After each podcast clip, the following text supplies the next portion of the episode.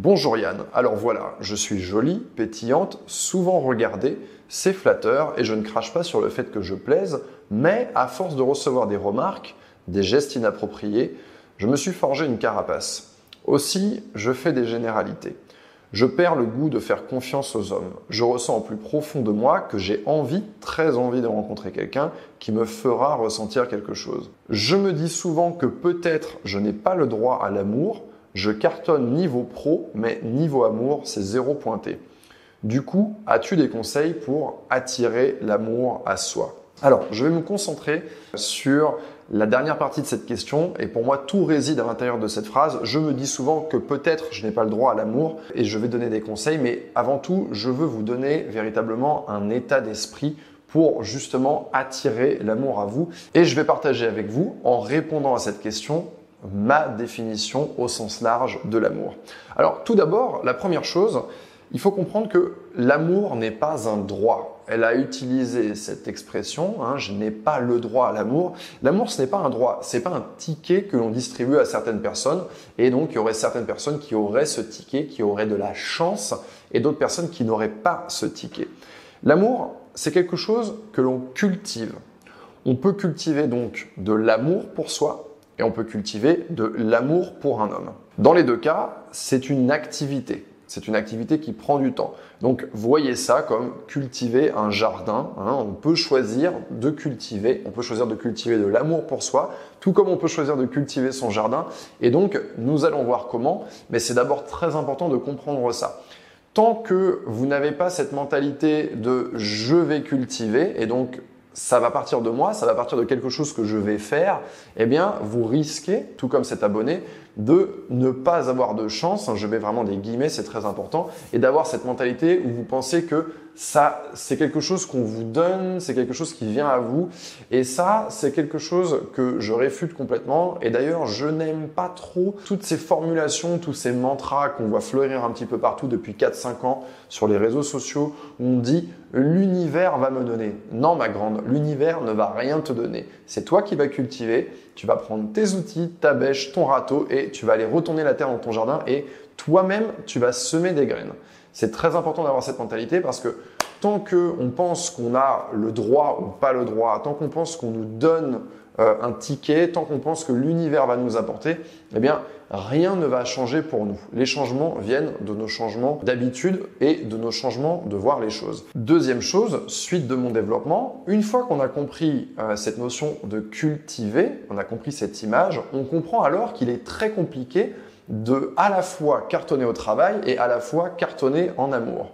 C'est très compliqué puisque cartonner au travail suppose que vous allez donner du temps.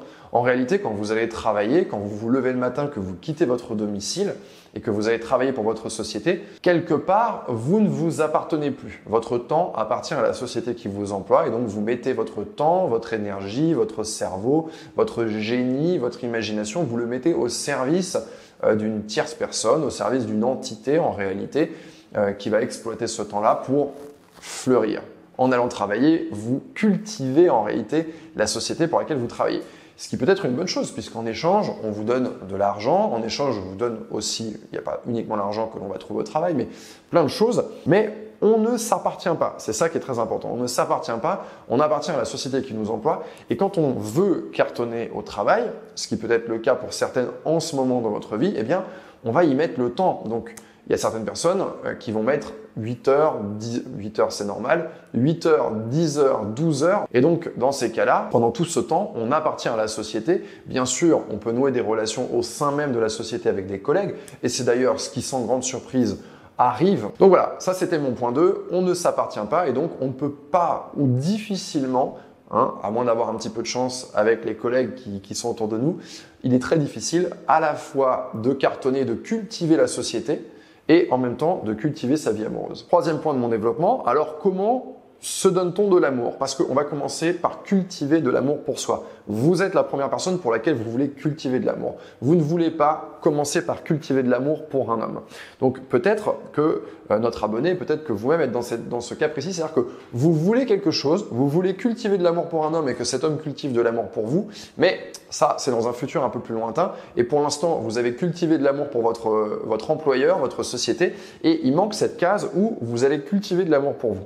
Et c'est vraiment par là qu'il faut commencer, parce que si on cultive de l'amour pour soi, si on s'aime, alors un homme pourra nous aimer.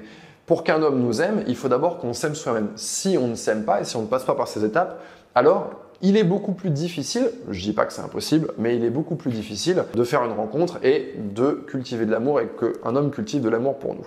Donc, on prend cette image de cultiver et donc pour cultiver, eh bien c'est pas compliqué, il faut se donner du temps. C'est le premier cadeau que vous allez vous faire à vous-même. Vous allez vous offrir du temps. Vous n'allez pas l'offrir à votre famille, vous n'allez pas l'offrir à votre ami, à vos amis, vous n'allez pas l'offrir à votre employeur, vous n'allez pas l'offrir à vos voisins, vous allez vous offrir du temps à vous et essayer de vous matérialiser, ça comme si vous vous offriez de l'argent. on peut très bien visualiser cette image, je t'offre 100 euros, je t'offre 200 euros, je t'offre 500 euros. Eh bien, de la même manière, vous allez vous donner du temps, je me donne une heure, je me donne trois heures, je me donne quatre heures.